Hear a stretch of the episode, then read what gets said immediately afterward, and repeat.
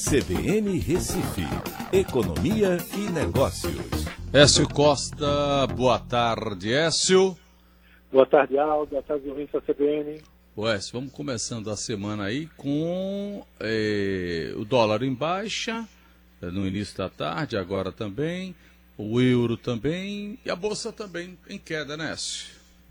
Isso, Aldo. A bolsa está caindo aí, né, com um bom percentual de 1,3%, é, inclusive destoando do que está acontecendo no mercado americano. Lá está mais otimista do que aqui e tem, acho que, muito a ver com turbulência política doméstica, né, e algumas declarações aí também no campo, no campo econômico, né, com uh, o que vem depois dessa pandemia aí no segundo semestre em termos de votações. Então, acho que isso que está conturbando um pouco aqui o mercado, apesar do dólar estar tá caindo, né? Verdade. Vamos aguardar. Ora, tem essa questão desse marco do saneamento aí, uh, vai para vai para plenário essa semana, vai para Senado.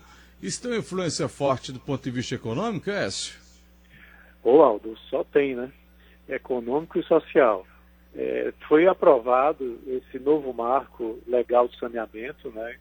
é, na Câmara dos Deputados no ano passado e finalmente agora está pautado aí para o dia 24, né, depois que o relator Tasso Gereissati é, emitiu lá o seu, o seu, é, a sua defesa em relação disso, deve ir agora, sim, no dia 24, há uma pressão para que isso aconteça efetivamente e traz números importantes, né? Você tem, é, com dados aí do Instituto Trata Brasil, né? O Brasil está na posição 112 de 200 países em termos de saneamento. Né? 35 milhões de pessoas, é, que representam 17% da população, recebem água tratada. Aliás, estão sem água tratada, ao contrário. E as que recebem água tratada têm perdas de até 70%. Né? Ou seja, do que é, é, que é liberado só chega a, 70, é, chega a 30%. 38,5% em média são as perdas. Então, é um sistema ineficiente. Né? É, e da população brasileira, 100 milhões de habitantes não têm coleta de esgoto. Do que tem, é, 46% tem o esgoto tratado, né? mas é uma coleta muito primária. Né?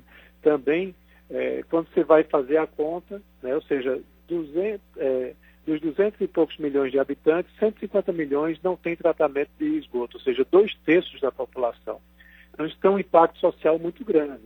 De acordo com a, OMS, a Organização Mundial de Saúde, a cada dólar investido se economiza 4,3 dólares com saúde pública. Então, é um investimento que traz um retorno muito grande.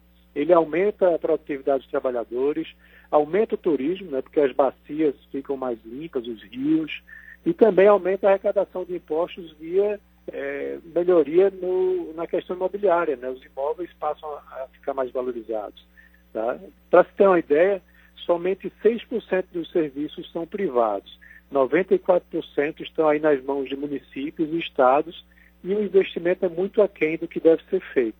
Há uma, com esse marco né, é, regulatório, uma, uma previsão de que até 2033 seja universalizado o sistema. Então, o investimento é de 600 bilhões de reais para que isso aconteça, mais do que o dobro que acontece hoje, e, e é um marco que vai trazer mais segurança jurídica para que o setor privado possa fazer esse investimento, que é um investimento alto e de longo prazo, né, de 20, 30 anos.